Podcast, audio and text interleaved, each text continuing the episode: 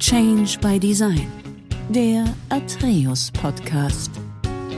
Herzlich willkommen zu der heutigen Podcast-Serie Change by Design, die Praxisperspektive.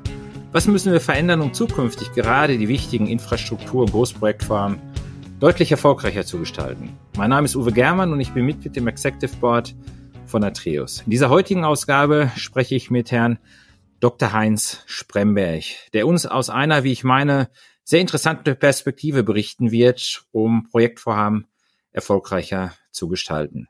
Bevor wir damit starten, möchte ich Herrn Dr. Heinz Spremberg kurz vorstellen.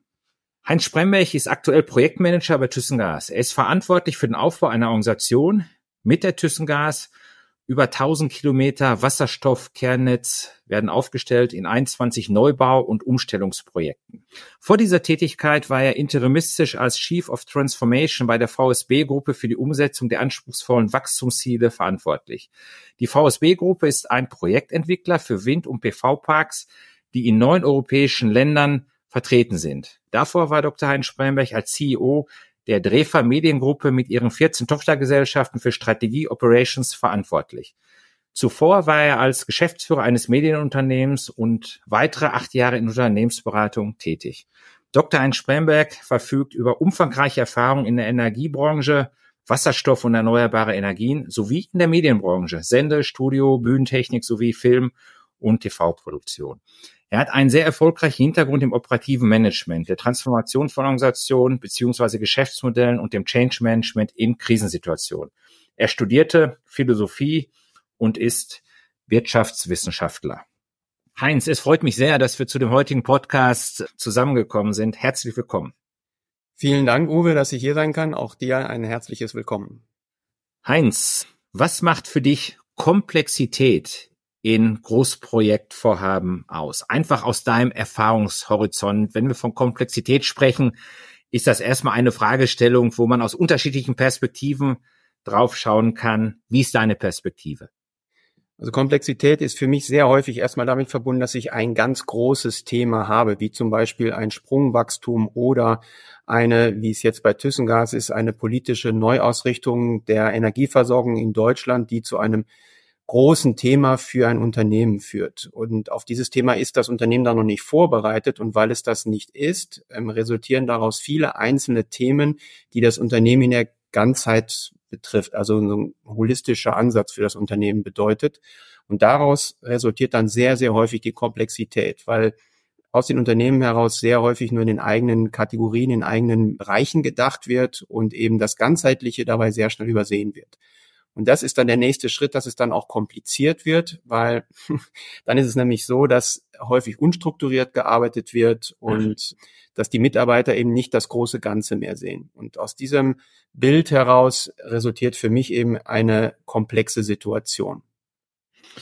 Sehr schön. Wir hatten ja auch schon im Vorgespräch miteinander gesprochen und immer wenn ich mit dir das Thema Großprojektform angesprochen habe, war erkennbar, dass du ein gerütteltes Maß an Erfahrungswerte gemacht hast, wenn es darum geht, recht kurzfristig, ich sag mal, ein Projekt in eine ganz andere Richtung zu bringen oder einen großen Sprung zu machen. Ja, also wir haben jetzt gerade über Wasserstoff gesprochen. Ja, da haben wir ja seit ein, zwei Jahren auch eine gesellschaftspolitische Erwartungshaltung auf dieses Thema und folgerichtig auch auf die Unternehmen, die es umsetzen können, einen entsprechenden Druck. Ja, und das bedeutet auch, dass in einer überschaubaren Zeit besonders viel geleistet werden muss und ein solches Unternehmen ist ja gar nicht dahin konditioniert, hat das auch nicht gelernt, ja.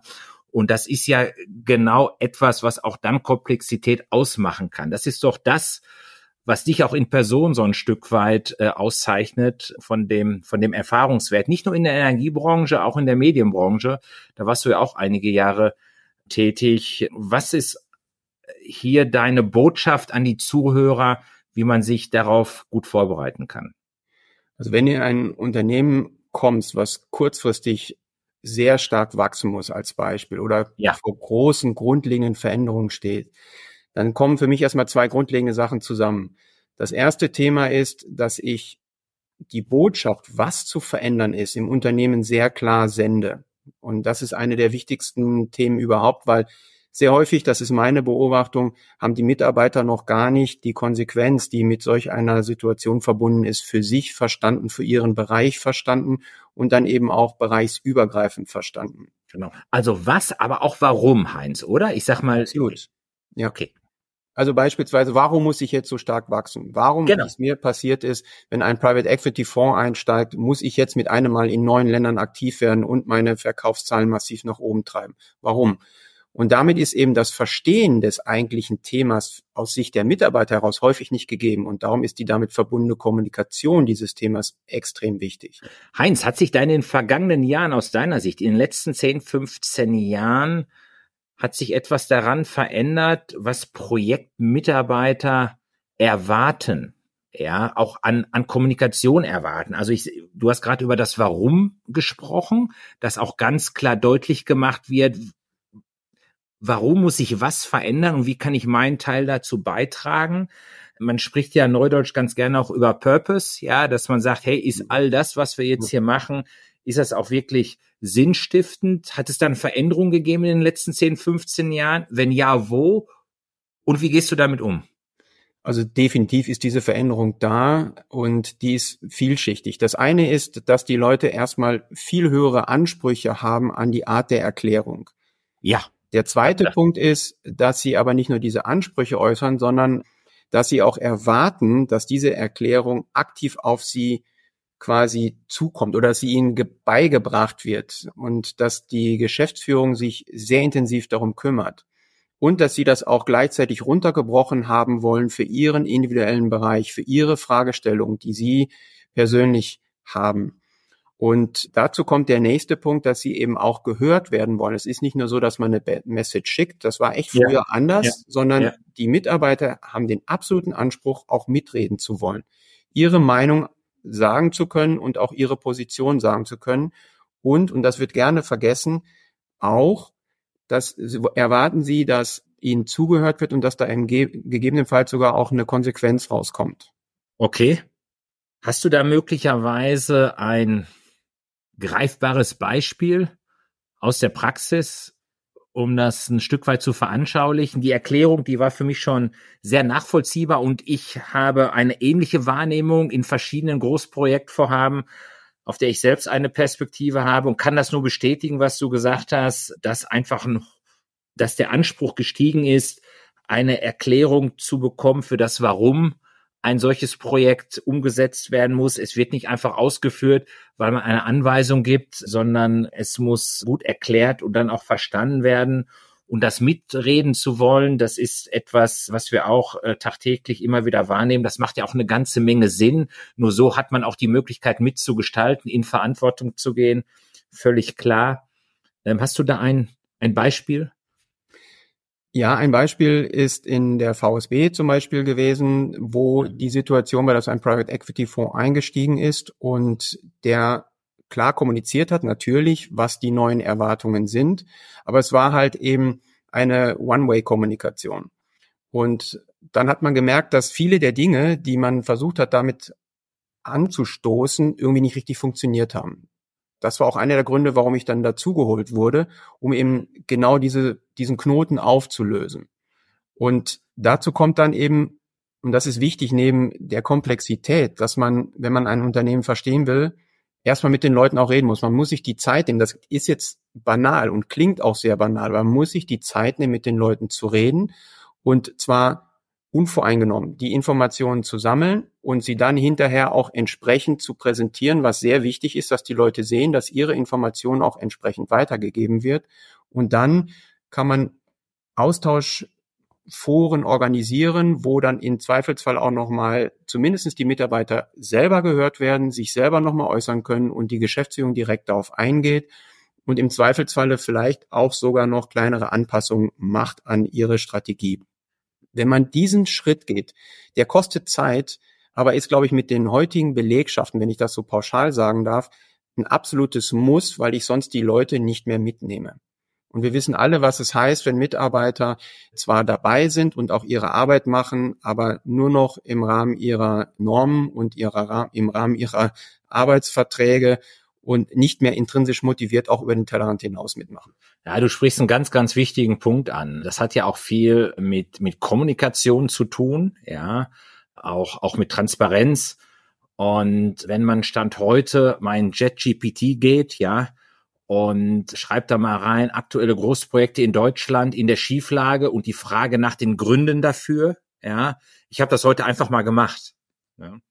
Dann gibt es eine Auflistung von vier Großprojektvorhaben. Ja. Äh, eines in Berlin, was wir vor einigen Jahren kennengelernt haben, sprich der BER.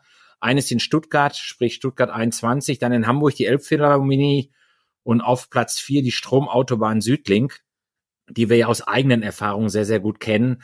Und die Gründe für diese Schwierigkeiten solchen Großprojekten, die wurden im Wesentlichen in fünf Punkten festgehalten, ja. Planungsfehler, Kostenüberschreitung. Auf Kostenüberschreitung will ich jetzt mal gar nicht so stark eingehen, aber dann neben dem Planungsfehler auf Komplexität und dann mangelnde Transparenz und Kommunikation. Ja, eine unzureichende Kommunikation gegenüber Stakeholdern kann das Vertrauen halt deutlich beeinträchtigen. Ja, aber auch was generell auch Projektmitarbeiter betrifft. Und das hast du ja gerade auch noch mal sehr gut, sehr gut angesprochen. Jetzt hast du ja eine ganz interessante Vita. Ja, du bist studierter Philosoph und Wirtschaftswissenschaftler. Was hast du denn für diese Aufgabe, jetzt komplexe Projekte zu verantworten, Heinz, und zu managen aus deinem Philosophiestudium mitgenommen? Gibt es da überhaupt Ableitungen raus oder sagst du, hey, ich sag mal ein wenig kokett, das war ein netter Zeitvertreib und es war auch einfach ein schönes Thema. Es hat mich interessiert und es beschäftigt mich auch privat und, und das gibt mir ganz viel, aber ich kann es für meinen Job überhaupt nicht gebrauchen. Und da sagst du, nee, nee, Uwe, das ist ganz anders. Da gibt es schon so ein paar interessante Ansätze, die ich immer wieder auch vielleicht im Unterbewusstsein möglicherweise auch ganz gezielt zum Einsatz bringe. Und das wären möglicherweise welche? Ja, die gibt es auf jeden Fall. Also, okay. Und ich sag mal ein Beispiel. Das ist jetzt meine ganz persönliche Perspektive, bitte. Aber ich habe ja sehr viel natürlich auch mit Kommunikation zu tun, gerade wenn du komplexe Themen hast und damit ja. auch entsprechende Widerstände im Haus. Und du siehst sehr, sehr häufig, dass Menschen aneinander dran vorbeireden, sich nicht konzentriert zuhören oder einfach auch Dinge mit der Kommunikation verbinden oder Themen, die andere damit gar nicht verbinden. Und ich finde ein sehr schönes Beispiel, wo man das philosophisch auch raus ableiten kann, ist das, dieser Begriff der Lebensform von Wittgenstein. Wittgenstein ist ein analytischer Philosoph, der im Prinzip Sprache sehr genau auseinandergenommen hat. Und er hat gesagt, wir lernen Sprache eigentlich in der Form, dass wir in einer Lebensform leben, beispielsweise in einer Familie. Und dann haben wir zum Beispiel jeden Morgen unserem Frühstück, unser Frühstück, wir sitzen dann gemeinsam am Frühstückstisch und essen dort und haben dafür den Begriff, er nennt das Sprachspiel, Frühstücken. Das heißt also, wenn ich in meiner Familie lebe und mir sagt einer, wir gehen jetzt frühstücken, dann setze ich mich an den Tisch, weil ich weiß, ich frühstücke immer am Tisch. Und ja. das haben alle Menschen. Und dieses Prinzip ist sehr interessant, weil du findest sehr, sehr oft, dass das in Unternehmen eben und auch in der privaten Kommunikation nicht funktioniert, weil nämlich dieses mit der Lebensform verbundene Sprachspiel anders interpretiert wird. Ein Beispiel, wenn du in einer anderen Familie lebst, die frühstücken jeden Tag im Stehen, dann ist, wenn die sagen, wir frühstücken jetzt, klar, dass sich alle hinstellen und ihr Brötchen in die Hand nehmen. Das heißt also, mit dem Begriff Frühstücken ist zwar im Grunde, verstehen alle, was es heißt, aber da hängen andere Themen drunter, die nicht wahrgenommen werden oder die damit verbunden werden und die nur einem spezifischen Kreis, nämlich dieser jeweiligen Familie bekannt ist. Und das findest du sehr, sehr häufig in Unternehmen, wenn du über Themen redest, beispielsweise, was heißt Verbindlichkeit oder was heißt Projektarbeit oder was heißt, ich führe eine Gruppe. Was ist damit verbunden? Und mir ist es sehr häufig aufgefallen, wenn du anfängst, genau auch mal in diesem in diesem Punkt ein bisschen rumzubohren und durchaus mal den Wittgenstein aus der Kiste zu holen und zu sagen, guckt mal Leute, es könnte durchaus sein, dass ihr vor dem Hintergrund eurer individuellen Lebensform unterschiedliche Sprachspiele benutzt, das hat schon so manches Mal das Eis gebrochen. Das Spannend. Ist, ist ein für mich echt einsetzbares, praktisches Beispiel von Philosophie. Ich könnte noch ein anderes nennen. Das ist sehr zum gerne. Beispiel das ganze Umgehen mit Erwartungen. Also du siehst sehr häufig, sehr häufig gerade in so einer komplexen Situation, dass die Geschäftsführung eine andere Erwartung hat als beispielsweise die Projektmitarbeiter oder die Bereichsleiter. Genau. Dann sagt natürlich jeder, ja klar, ich meine, wir haben andere Interessenslagen und so weiter. Ja, ja. Und dann fragt man sich aber, warum, wenn wir über die Interessenslagen sprechen, können wir dann die Erwartung nicht über einen, sagen wir mal, über Kreuz kriegen. Und da kann man zum Beispiel den Herrn Nietzsche aus der Kiste holen, der mit seiner Theorie der Wille zur Macht eigentlich dieses ganze Thema sehr schön analysiert hat. Er hat nämlich gesagt, Werte, wie wir sie früher mal kannten, sind, das heißt, also du musst vital sein, du musst stark sein, du musst auch rücksichtslos sein, du musst dich durchsetzen können, du musst machtvoll sein. Er hat gesagt, das waren die ursprünglichen Werte, die die Menschen hatte. Und dann war das Problem, dass es viele Menschen gab, die unterdrückt wurden und die konnten sich nicht gegen die Starken wehren, weil sie nicht die Mittel hatten. Also haben sie angefangen, die Werte umzuwerten. Das heißt, sie haben gesagt, stark sein ist nicht gut, schwach sein ist gut. Tugendhaft sein ist gut, verständnisvoll sein ist gut, nicht rücksichtslos sein ist gut. Und dadurch, weil das eine große Anzahl war, haben sie über die Jahre hinweg die Werte umgewertet und mit einem Mal war die führende Person mit ihren Werten isoliert. Und die wurde nicht mehr von der Mehrheit getragen. Und diese Umwertung ist ein schleichender Prozess. Und das findest du sehr, sehr häufig in Unternehmen. Da ist es nämlich so, dass die Geschäftsführung vorlebt, beispielsweise wenn du wieder einen Private Equity Investor hast und willst sprunghaft wachsen, dass du genau dieses Wachstum machen musst, weil dieses Wachstum ist gut. Das ist ein starker Wert. Wir, werden, wir führen dadurch den Markt an und, und, und. Das sind alles Argumente, die mit Werten verbunden sind, die die Geschäftsführung super findet. Redest du mit den Leuten, sagen die, nee, das ist es nicht. Es ist gefährlich, es ist stressig, wir müssen uns umorganisieren und umbauen und es wird keine Rücksicht auf uns genommen. Das ist nicht verständnisvoll, was die Geschäftsführung macht. Und damit hast du mit einem Mal, obwohl du wieder über das gleiche Ding redest, unterschiedliche Werte. Und wenn die Mitarbeiterschaft stark genug ist, kann sie die, diese Werte eben auch so stark umwerten, dass die Geschäftsführung hinterher mit ihrer Wahrnehmung und ihrer Wertekonstellation isoliert dasteht. Und das führt dann häufig dazu, dass die Leute gar nicht mehr miteinander reden können richtig und sich nicht mehr richtig verstehen können. Und das habe ich auch schon öfter gesehen. Sehr schön. Ja, das ist, das sind einfach zwei gute Ansätze und es verdeutlicht auch noch einmal, wie entscheidend wichtig es ist, dass man den wesentlichen entscheidenden Erfolgsfaktor in einem komplexen Projektvorhaben wirklich, wirklich adressiert. Das ist nun mal der, der Faktor Mensch. Und du hast das an dem Wittgenstein und an dem Nietzsche-Beispiel sehr, sehr deutlich gemacht. Das weckt bei mir gleich eine weitere Frage in deine Richtung gehend. Ich kann mir schon fast selbst die Antwort geben, aber es würde mich interessieren, wie du nochmal da drauf schaust. Welche Typen braucht es denn, um komplexe Projektvorhaben erfolgreich äh, umzusetzen? Und ich sag mal, das Wittgenstein, das Nietzsche-Beispiel hat es ja schon ein Stück weit mit, mit herausgeschält. Aber wenn du jetzt in der, in der Rolle wärst, ja, Programmleiter zu besetzen, Projektleiter zu besetzen für komplexe Vorhaben, wie schaust du da drauf und was sind für dich die Schlüsselkriterien neben den Fachlichkeiten, auf die man natürlich auch schauen muss, die es hier zu berücksichtigen gilt? Also wie du richtig sagst, die Fachlichkeit ist für mich das A und O, weil es die Voraussetzung ist. Völlig klar. Weil wir reden ja über ein nutzenorientiertes Thema. Ne? Und ja. wenn man davon absieht, ist, glaube ich, der ganz entscheidende Punkt, finde ich, dass du sehr gemischte Teams hast. Also es sollten nicht nur die jungen Dynamischen sein, du brauchst du brauchst die Alten, die Erfahrenen und du musst auch Männer und Frauen dabei haben, weil ich finde, ein, eine gesunde Mischung ist extrem wertvoll weil du andere Formen von Diskussionen kriegst und auch andere eben jetzt wieder mit Nietzsche auch durchaus andere Werte, die du mit einbeziehen kannst. Vor allen Dingen, wenn du offen drüber reden kannst. Und das bringt mich zum zweiten Thema. Also wenn du die Teams so zusammensetzen kannst, ist das ideal. Und dann ist aber entscheidend, dass du von vornherein das Setting klärst. Und das heißt, dass du ein sehr sauberes Verständnis davon entwickelst, was die einzelnen Bereiche eigentlich für intrinsische Motivationen haben oder auch intrinsische Hemmungen haben oder wo es Befindlichkeiten gibt. Denn nur wenn du die verstehst, verstehst du auch wieder im Sinne von Wittgenstein die Sprachspiele genau und kannst dadurch auch viele Probleme von vornherein umschiffen. Und ich glaube, ein weiterer entscheidender Punkt ist, dass du dich als Moderator von so einem Prozess oder als Programmleiter sehr stark zurücknehmen kannst. Denn du musst dich im Sinne des Wortes als, als Geburtshelfer verstehen.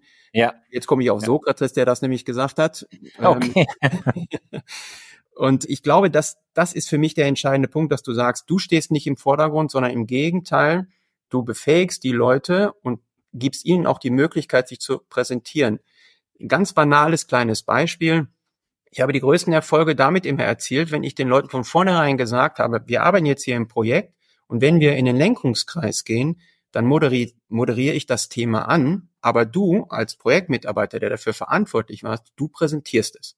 Da ist das, aber das ist spannend, das ist spannend. Jetzt könnte man ja gar nicht meinen, dass das so eine Raketenwissenschaft ist, aber es ist immer wieder zu beobachten, Heinz, dass es nicht selbstverständlich ist. Das heißt, das, was du ja machst, ist genau das, was wir in der Staffel 1 sehr stark in die, mit in den Fokus genommen haben, nämlich wie definiert sich Verantwortungsbereitschaft in erfolgreichen Projekten. Das heißt, du gehst ja einen Weg, dass du die Projektmitarbeiter, auch Teilprojektleiter, ganz bewusst in der verantwortlichen Rolle siehst und dass du sie auch in Verantwortung nimmst. Ja. Und okay, Okay, und das machst du ganz bewusst. Das ist auch für dich ein, ein, ein Aspekt, wo du sagst, nur so schaffen wir es, komplexe Projektvorhaben auch in einer klaren Verantwortlichkeit in den einzelnen Bereichen erfolgreich durchzumanagen, oder? Ja, absolut. Und ich würde sogar noch einen Schritt weitergehen. Es ist nicht nur, dass du sie in die Verantwortung nimmst, mhm. sondern dass du ihnen auch die Möglichkeit gibst, sich mit ihren Themen und ihren Erfolgen in der Regel Exakt. auch zu präsentieren. Exakt, exakt. Das ist, finde ich, das wird sehr gerne übersehen, weil klar, als Gesamtprojektleiter bist du natürlich dann derjenige, der auch alles zusammenfassen muss. Wir wissen alle Lenkungskreise, du hast nicht so viel Zeit und du musst alles sehr pointiert und auf den Punkt runterbringen. Alles klar. Aber der entscheidende Punkt ist, jedes Mal ein kleines Zeitfenster einzurichten, auch wenn es nur eine Viertelstunde ist, wo einer der Projektmitarbeiter sein Thema entsprechend präsentieren kann. Und das musst du vorher mit ihm sauber durchstylen. Dann ist das völlig gut und du kriegst eine ganz andere Motivation in die Truppe. Das ist auch wieder etwas, wo man erst denkt, selbstverständlich, aber es wird fast nie gemacht. Richtig. Ich würde noch einmal sehr gerne auf ein industriespezifisches Thema eingehen. Ja, du bist ja zurzeit Projektmanager in einem Unternehmen, wo es darum geht, das Kernnetz Wasserstoff entsprechend für Deutschland vorbereiten und auszubauen. Die Wasserstoffstrategie Deutschlands umfasst verschiedene Elemente, äh, darunter auch die Entwicklung eines sogenannten Kernnetzes Wasserstoff, was wir auch in der aus der Presse entsprechend entnehmen können. Und da gibt es ja verschiedene Aspekte in der Planung, die es zu berücksichtigen gilt. Ja, also Erzeugung vom grünen Wasserstoff ist das, was hier im Schwerpunkt liegt, also ein Schwerpunkt auf die Erzeugung von grünem Wasserstoff durch Elektrolyse unter Verwendung erneuerbarer Energiequellen wie Wind und entsprechend Solarenergie. Netze müssen entsprechend ausgebaut werden. Integration bestehender Gasinfrastruktur ist ja hier ganz, ganz entscheidend im Fokus. Also es wird angestrebt, den Wasserstoff in die bestehende Gasinfrastruktur zu integrieren, um halt Synergien zu schaffen und bestehende Infrastruktur optimal zu nutzen. Wenn wir uns jetzt dieses Industriefeld ansehen und wir sprechen von komplexen Projektvorhaben, gibt es hier Aspekte aus deiner Sicht, die dieses Industriefeld besonders machen, wenn wir von komplexen Projektformen sprechen, also besondere Herausforderungen in diesem Umfeld? Ja, also der erste Punkt, der sehr spannend ist, der für mich auch in dieser Form neu ist, war, ist jetzt mit Blick auf Leitungsbau in diesem Kontext, hm. dass du für einen Kunden zwar eine Leitung baust, und damit der Kunde eigentlich natürlich auch derjenige ist, der hinterher den Leitungsanschluss bezahlt und auch hinterher das durchgeleitete Medium, also die Moleküle bezahlt. Aber wenn du solch ein Projekt umsetzt, hast du dann wiederum eine ganz andere Ansprechgruppe oder Stakeholdergruppe. Das sind nämlich in der Regel dann die Gemeinden, das sind die Bürgermeister, das sind die Behörden. Und das fällt bei diesen großen Infrastrukturprojekten deutlich auseinander. Und das ist anders, als es zum Beispiel bei, der Entwicklung von Windparks ist. Und das finde ich bemerkenswert, weil das führt auch dazu, dass innerhalb der Unternehmen durchaus eine unterschiedliche Wahrnehmung besteht, wer eigentlich der Kunde ist. Und gerade jetzt muss im Wasserstoffbereich auch etwas oder findet etwas statt, was vorher ähm, im Erdgasbereich zum Beispiel überhaupt nicht stattgefunden hat, nämlich dass man um Kunden werben muss, dass man Kunden, die jetzt Erdgas beziehen, dass man sie überzeugen muss, dass sie später Wasserstoff beziehen sollen und nicht irgendwie Strom nutzen, um letztendlich zum Beispiel ihre Wärme zu produzieren. Und das heißt also, du merkst auch eine Veränderung im Geschäftsmodell. Und ja, diese Herausforderung ist, ist echt bemerkenswert, weil die sehr tief in das Geschäftsmodell und auch in die bisher gewachsenen Strukturen der Unternehmen eingreift. Spannend, spannend. Heinz, ich bin davon überzeugt, wir könnten uns noch Stunden unterhalten zu diesem Thema und, und ich könnte noch die viele weitere äh, Fragen stellen. Ich kann mich bei dir nur ganz herzlich bedanken für den äh, ausgesprochen interessanten Podcast, insbesondere vor dem Hintergrund dessen, äh, dass du einfach mal eine philosophische Perspektive eingebracht hast, die für unsere Zuhörer sicherlich mal eine ganz andere Perspektive auf komplexe Großprojektvorhaben gelenkt haben. Ich sag mal Wittgenstein, Nietzsche, Sokrates, drei Namen, die wir alle kennen, aus denen du ein Stück weit auch eine Verbindung gebracht hast, genau zu dem entsprechenden Form. Ich fand das ausgesprochen interessant und auch sehr erfrischend. Ich wünsche dir für die weiteren Projektvorhaben vor allen Dingen weiterhin ganz, ganz viel Erfolg. Vielleicht noch eine Frage an dich. Gibt es noch etwas, wo du sagst, äh, all das, was wir jetzt miteinander besprochen haben, möchtest du noch mit einer Botschaft untermauern oder vielleicht einen der Philosophen nochmal besonders hervorheben? also ich würde es mal so sagen, die es ist häufig es ist häufig so, dass man, glaube ich, einfach mit etwas Bescheidenheit im Umgang miteinander und mit einem respektvollen Miteinander umgehen, häufig auch in großen und komplexen Projekten und in schwierigen Situationen eine Kuh vom Eis kriegen kann, wo alle denken, das ist eigentlich nicht möglich. Das ist, wenn ich das mal so zusammenfassen darf, für mich etwas, was ich immer wieder erlebe. Ein respektvoller, bescheidener Auftritt, der ist sehr häufig hilfreich. Heinz, ich bedanke mich ganz, ganz herzlich es hat mir persönlich sehr, sehr viel Spaß gemacht. An die Zuhörer, wir werden weitere Folgen in der Staffel 2 entsprechend aufnehmen mit weiteren sehr, sehr interessanten Gästen. Heinz, an dich nochmal herzlichen Dank und ich sage auf bald. Bis dahin. Tschüss. Ich danke dir, Uwe. Tschüss.